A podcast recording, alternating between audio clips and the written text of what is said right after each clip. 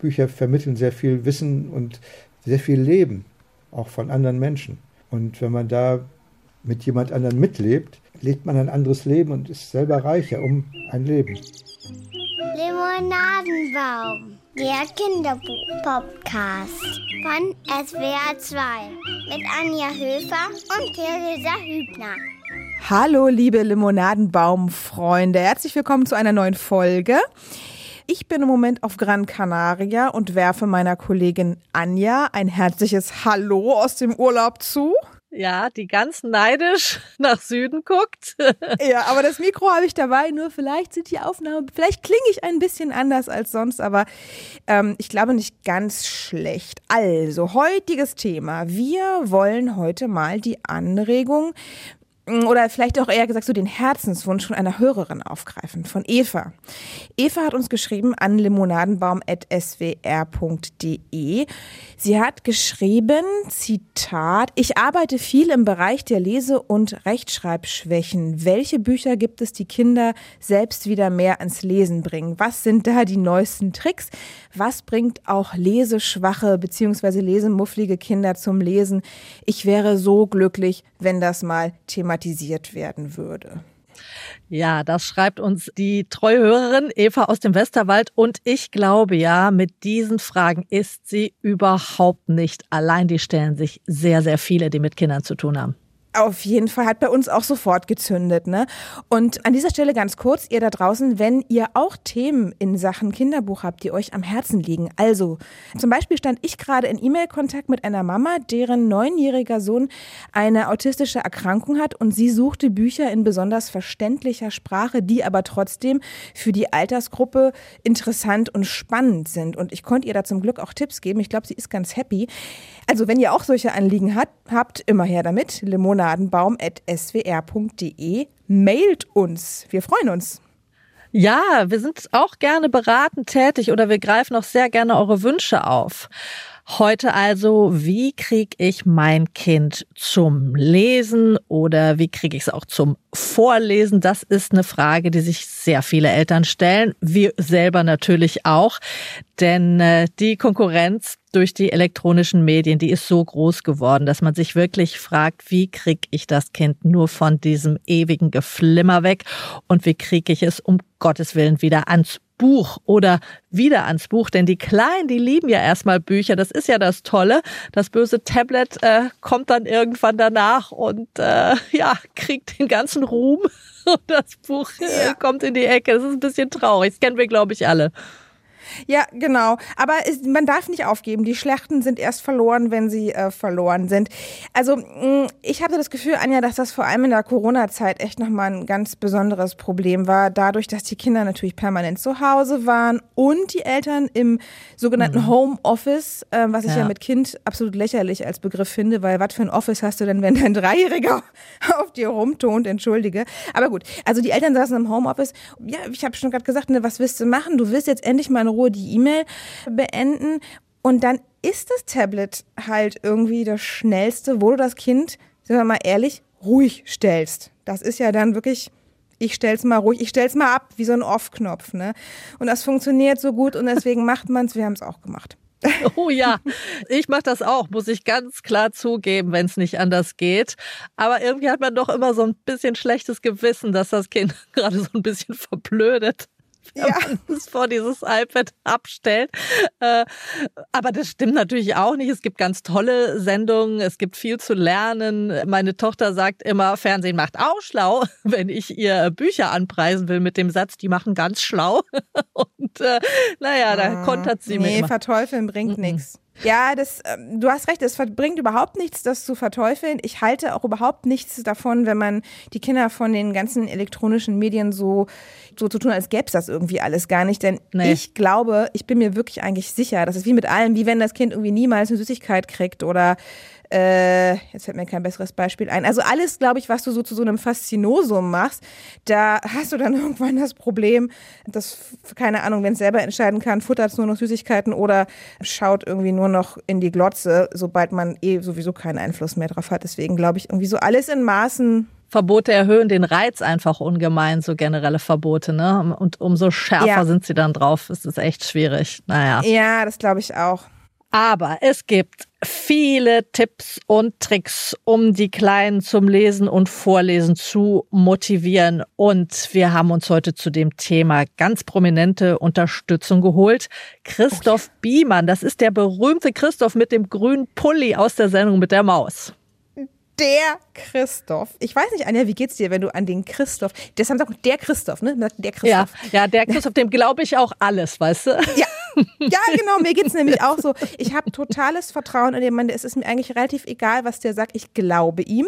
Der ist für mich die absolut, ähm, die absolute Instanz in Sachen Wissen. Und daher freue ich mich echt, dass du mit ihm über sein aktuelles Buch hast sprechen können, denn das Buch ist zufällig ganz genau unser Thema, ne? Ja, das ist toll. Ich kenne ihn ja auch schon seit den ganz frühen Maustagen und er kann wirklich toll alles erklären. Berühmt die Streifen in der Zahnpasta und so solche Sachen. und jetzt hat Christoph zusammen mit Thomas Montafer das Buch Buchstabenzauber geschrieben, Untertitel Wie Sie Ihr Kind fürs Lesen begeistern. Ich habe mit ihm für unseren Limonadenbaum gesprochen und da habe ich ihn erstmal gefragt, was bedeuten Bücher für dich selbst? Also ich kann mein Leben ohne Bücher nicht vorstellen. Also ich habe immer ein Buch auf dem Nachttisch, ich schlafe ohne ein Buch nicht ein und ich habe immer das Gefühl, dass ich zu wenig lese und dass es viele Bücher gibt, die äh, spannend wären und die es verdienten, gelesen zu werden.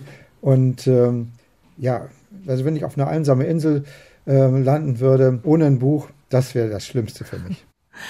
Und mir geht es so, gerade die ersten Bücher, die ich als Kind selbst gelesen habe oder die ich auch vorgelesen bekommen habe, die haben sich ganz besonders tief bei mir eingeprägt, an die erinnere ich mich noch sehr, sehr gut, auch an die Illustrationen.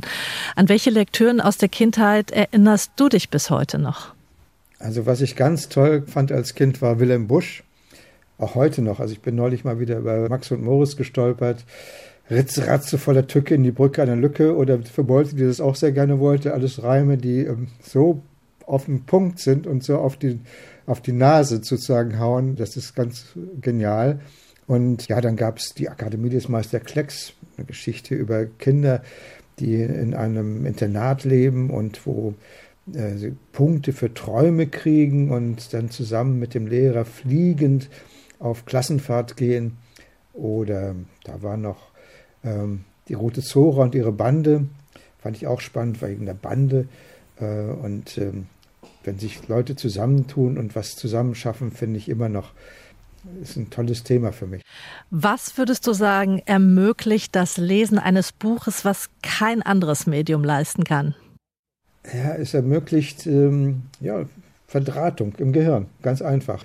Wir lernen zu lesen und sich Dinge vorzustellen. Also wir sehen Wörter, eine Aneinanderreihung von Wörtern und in unserem Kopf entstehen Bilder und Geschichten. Und äh, das ist das Erste, was wertvoll ist, also es fängt ja an mit dem, mit dem Bilderbuch, wo man dazu vorgelesen kriegt und auch wenn Eltern das richtig machen, dann reden sie auch über die Bilder und dann werden es immer weniger Bilder, immer mehr Text und äh, man hat dann, wenn man immer mehr Text hat, gelernt, die Bilder in den Geschichten zu finden und sich auszudenken. Und das Schöne ist, dass diese Bilder einem selbst gehören, weil kein anderer Mensch hat genau die gleichen Bilder im Kopf bei dem gleichen Text. Das ist eine spannende Geschichte und äh, das ist sehr wichtig auch für, wenn man, wenn man lesen lernt. Also weil wir im Internet und so ja ganz viel lesen und Informationen durch Lesen uns aneignen. Und wenn man gelernt hat, richtig zu lesen und Zusammenhänge zu erkennen und auch dazu Bilder zu entwickeln, hat man es da viel einfacher. Außerdem wenn man ein Buch liest, schafft man es ja selten in einem Stück. Das heißt, man muss sich immer erinnern, worum ging es da, um wen geht es da, was sind das für Charaktere, wer, wie sind die drauf, was, wie ist das Wetter, was weiß ich, das muss man sich alles normalerweise ganz schnell wieder in Erinnerung rufen. Und auch das ist ein wunderbares Training, auch für Bücher, die Sachbücher sind, wo man Informationen rausziehen will. Man kennt alle diese immensen Vorteile, die man durchs Lesen hat. Der Wortschatz, die Hirnentwicklung, Empathie, das alles wächst quasi mit dem Lesen. Ähm, Lesen ist ganz wichtig, es ist toll, da sind sich alle einig. Es hat ein sehr hohes Ansehen oder Prestige. Und doch machen es dann am Ende nicht so viele. Es fällt vielen im Alltag schwer zu sagen, ach komm, jetzt setzen wir uns hin, legen das äh, Handy mal weg und lesen ein Buch. Ist irgendwie so ein Widerspruch, mit dem viele leben. Ich kenne den auch. Ich glaube, viele Eltern haben das äh, und die leiden da auch drunter. Was glaubst du, warum ist das so schwierig geworden? Kennst du das auch? Also ich habe Vorlesen zum Beispiel ist ja eine, eine, ja eine Grundvoraussetzung für, für das Lesen aneignen. Und das fand ich immer ganz toll. Also meinen Kindern vorzulesen im Bett oder auf dem Sofa, so, hat ja auch ein bisschen was mit Kuscheln zu tun und so aneinander liegen und so eine bestimmte Stimmung, so eine ja, so ein Runterkommen am Ende des Tages ist damit verbunden. Das ist ganz wichtig. Und ich finde, man muss natürlich auch Vorbild sein. Also meine Kinder haben mich, weil ich halt begeisterter Leser bin, auch oft mit einem Buch in der Hand gesehen beim Lesen. Das ist wichtig. Und wenn die, Erwachsenen sehen, die ein Handy in der Hand halten und da gebannt draufstarren oder reintippen, dann denken die, ja, das macht man so, das ist, das gehört sich so und da ist das Spannende, da ist das Leben und nicht in dem Buch. Und das muss man sich als Eltern natürlich klar machen, dass man immer Vorbild ist. Genau, ihr listet äh, sehr viele tolle, originelle Vorschläge auf, wie man das Kind zum Buch verlocken kann. Einer ist, man sollte selber öfter mal mit dem Buch zu sehen sein.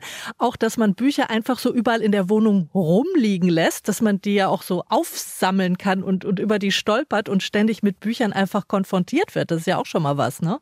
Ja, ich finde schade, dass die Bücherwände immer mehr aus den Häusern vertrieben werden.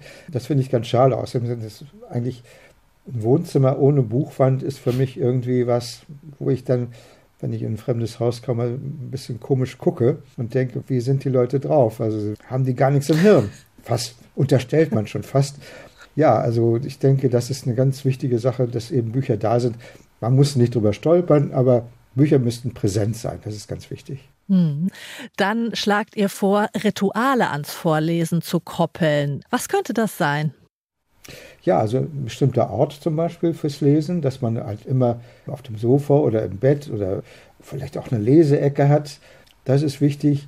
Bestimmte Zeiten, zum Beispiel nach dem Zähneputzen vorlesen oder morgens beim Kaffeetrinken vorlesen. Habe ich auch gemacht. Lange Zeit, jeden Morgen eine halbe Stunde vorgelesen. Großes Vergnügen und da schafft man auch richtig dicke Bücher.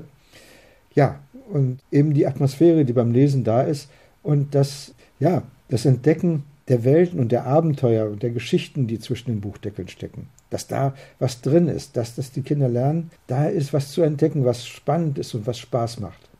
Und Langeweile vertreibt.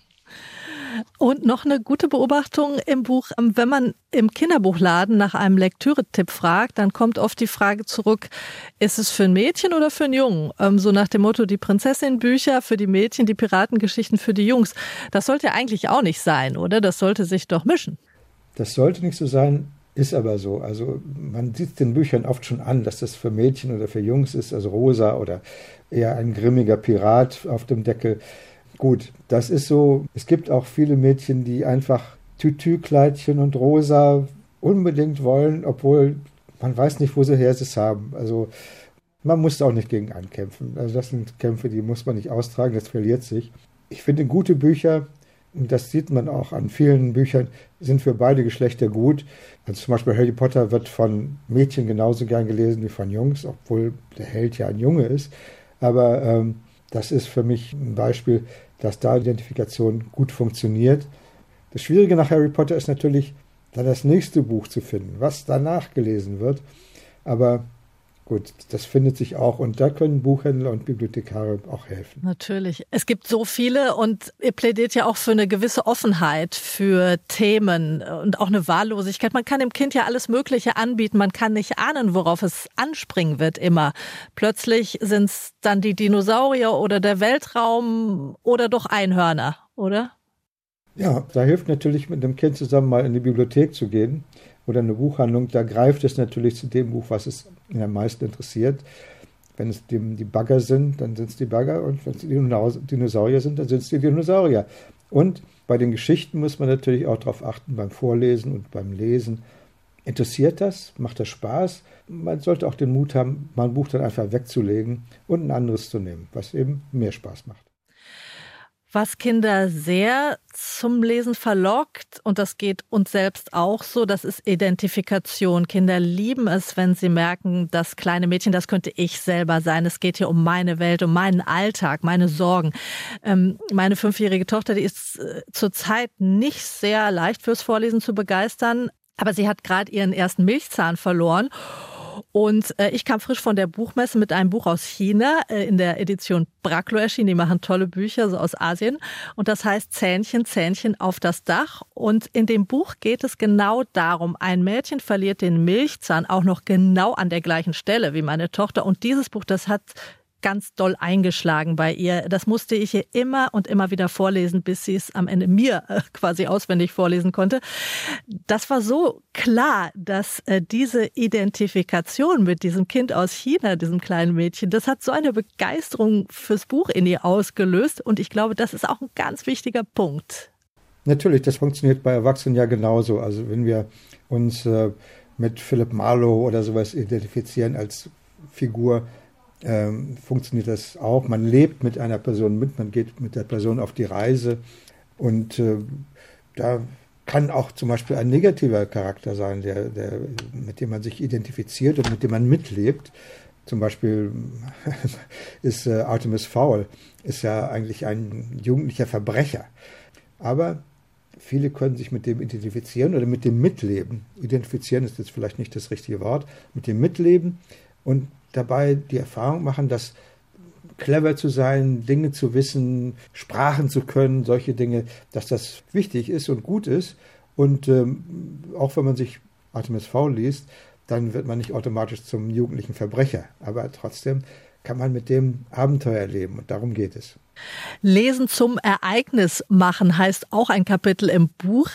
Wie wird es zum Ereignis? Was kann man alles tun, damit es äh, irgendwie ähm, ja, lebhaft wird. Naja, also Ereignis ist ja eigentlich jetzt, ich finde es ein bisschen übertrieben im Sinne von Event. Lesen sollte ähm, ja ein Höhepunkt des Tages sein. Wenn man weiß, abends wird mir vorgelesen, bevor ich ins Bett gehe und sich darauf freut, oder mir geht das zum Beispiel so, wenn ich ein Buch habe, auf das ich mich freue, wenn ich ins Bett gehe, ist das was Schönes. Das ist was ganz Tolles und das ist eigentlich das Ereignis. Und was man nie machen sollte, äh, das schreibt ihr auch, ist Zwang auszuüben. Ich glaube, damit kann man es dann also komplett vielleicht auch für immer versauen, oder? Ja, also Lesen sollte keine Erziehungsmaßnahme sein, weder positiv noch negativ. Also die Drohung, ich lese dir heute Abend nichts vor, das sollte man nicht machen. Lesen sollte einfach ganz klar mit, mit Spaß verbunden sein. Und wer Spaß am Lesen hat, der liest auch später viel und lernt viel. Ähm, ich habe neulich einen Satz gehört, den fand ich sehr interessant, dass jemand, der Bücher liest, mehr von der Welt versteht als einer, der Nachrichten verfolgt, wie, wie gebannt. Weil Bücher vermitteln sehr viel Wissen und sehr viel Leben, auch von anderen Menschen. Und wenn man da mit jemand anderen mitlebt, lebt man ein anderes Leben und ist selber reicher um ein Leben. Ihr empfehlt durchaus hier und da auch mal eine Belohnung fürs Lesen, um das Projekt ein bisschen voranzutreiben. Also wie könnte das aussehen? Ich denke, Lesen sollte in sich die Belohnung sein. Natürlich kann man sagen, ich gebe dir 10 Euro, wenn du ein Buch durchgelesen hast. Wenn es wirklich nicht anders geht, warum nicht? Also ich denke, man sollte auch eben einfach sich anstrengen, Kinder zum Lesen zu bringen äh, und auch mal ein bisschen, ja, dran drehen. Also sich auch zum Beispiel beim Vorlesen ein bisschen anstrengen, gut zu lesen, schön zu lesen, betont zu lesen, so ein bisschen auch seine schauspielerischen Talente raushängen zu lassen. Das sollte man schon tun und ich denke, das lohnt sich dann auch. Und was sie auch sagt, nie aufgeben, immer dranbleiben, immer ein Angebot machen, ohne Zwang, also dranbleiben, auch wenn es manchmal aussichtslos erscheint, nie aufhören? Ja, zum Beispiel zu Weihnachten immer ein Buch schenken. Auch wenn man weiß, es bleibt liegen, trotzdem. Einfach sich Mühe geben, ein schönes Buch, ein interessantes Buch, ein tolles Buch auszusuchen, das lohnt sich auf jeden Fall. Vielleicht klappt es ja dann doch. Mhm. Man erlebt ja Überraschungen. Es gibt ja Phasen, in denen Kinder also eine Phase haben, wo sie gar nicht lesen und plötzlich ist es doch wieder da im Leben, oder? Da kann man die Hoffnung, muss man nicht aufgeben. Ja, und vor allen Dingen muss man den Kindern klar machen, gerade wenn sie älter sind, dann kommt ja das Thema Langeweile auf. Langeweile ist praktisch das, das mit Lesen am besten bekämpft werden kann. Das muss man Kindern klar machen, dass sie, wenn sie Langeweile haben, einfach nur ein Buch in die Hand nehmen müssen und schon ist die Langeweile vorbei. Vielen Dank, Christoph Biemann von der Maus. Buchstabenzauber heißt das Buch, das er gemeinsam mit Thomas Montasser geschrieben hat, wie sie ihr Kind fürs Lesen begeistern. Es ist im Mosaik Verlag erschienen, hat viele wertvolle und originelle Tipps und Anregungen und listet auch viele konkrete Kinderbuchempfehlungen für verschiedene Altersklassen auf. Es kostet 16 Euro. Dankeschön. Tschüss und viel Spaß und Grüße an Ihre Hörer. Ich fand, da waren jetzt schon viele gute Anregungen dabei, Anja.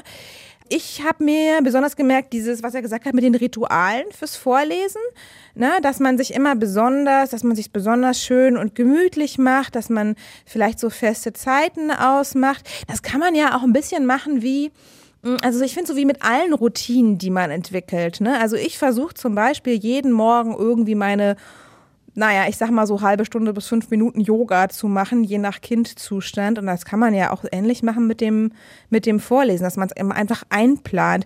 Und dann habe ich mir aber noch den Tipp, ah, ich habe auch selber noch einen Tipp, wollte ich sagen.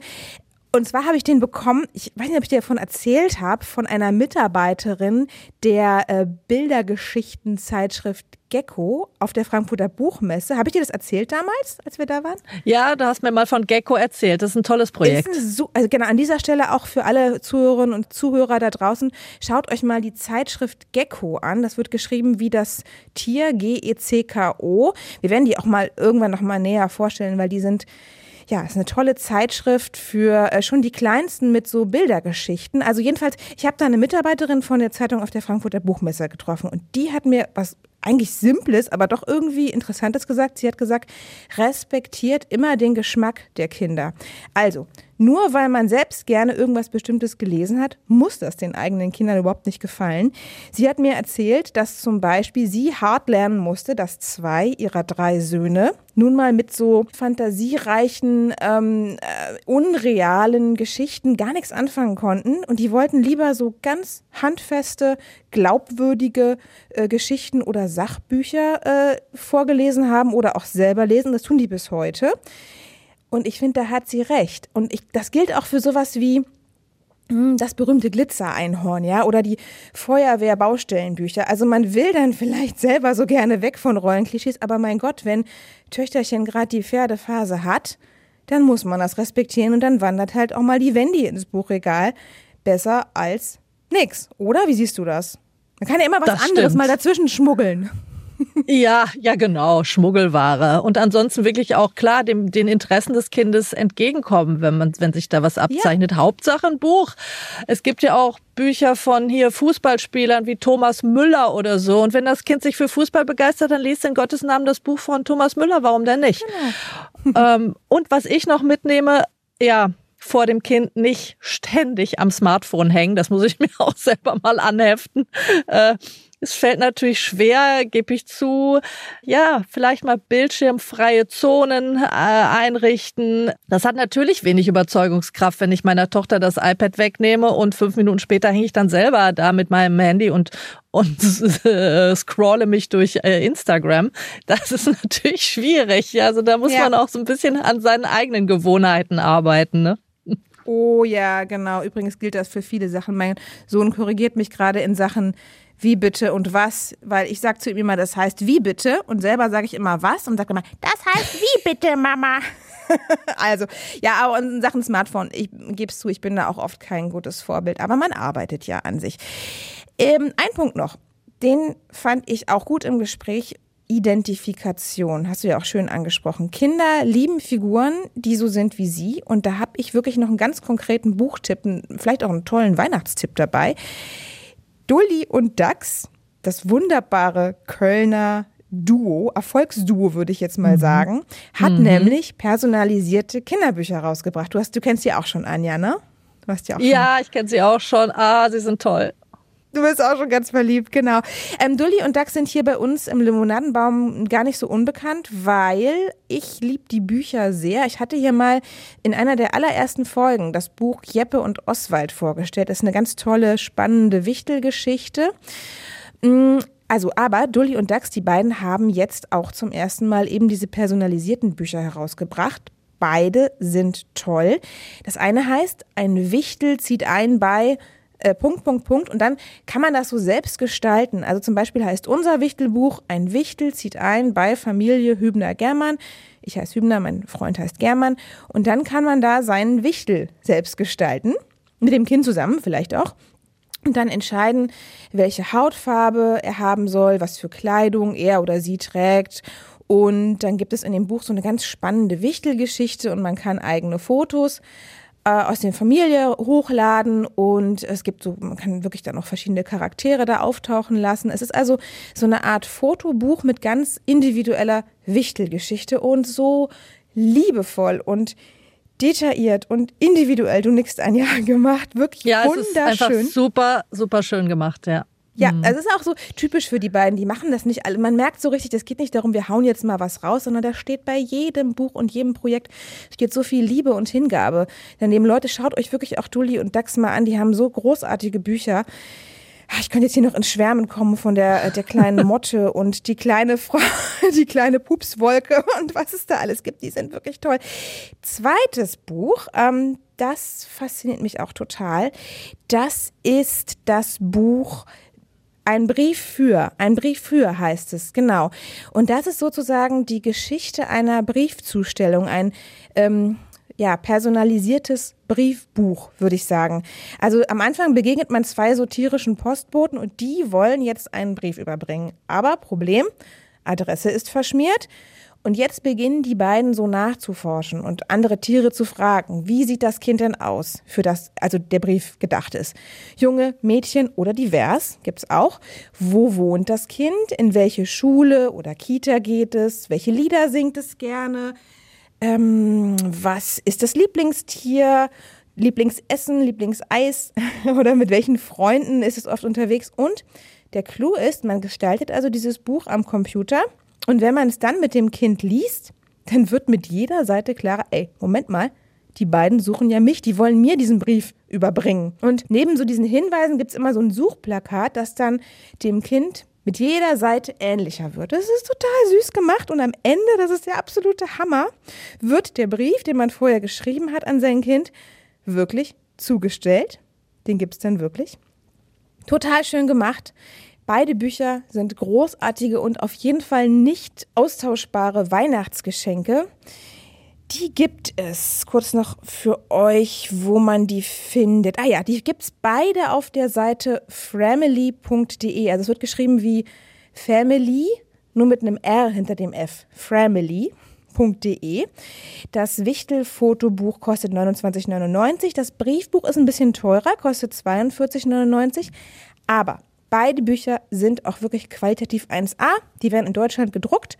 Weit weg von diesen 0815 sogenannten personalisierten Büchern, die es oft gibt. Ja, ich glaube, ich war jetzt begeistert genug, ne?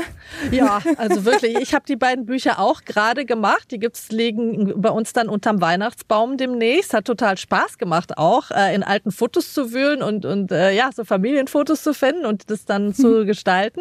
Beide, die Wichtelgeschichte und die Briefgeschichte. Und äh, ja, ich bin schon total gespannt, äh, wie die an Weihnachten ankommen. Die sind wirklich so toll gestaltet. Und wie du schon sagst, im Briefbuch liegt dann auch wirklich ein echter Brief in einem echten Umschlag bei, der auch so ein bisschen schmutzig ist. Also total authentisch. Und der Brief ist auf besonders schön Papier gedruckt.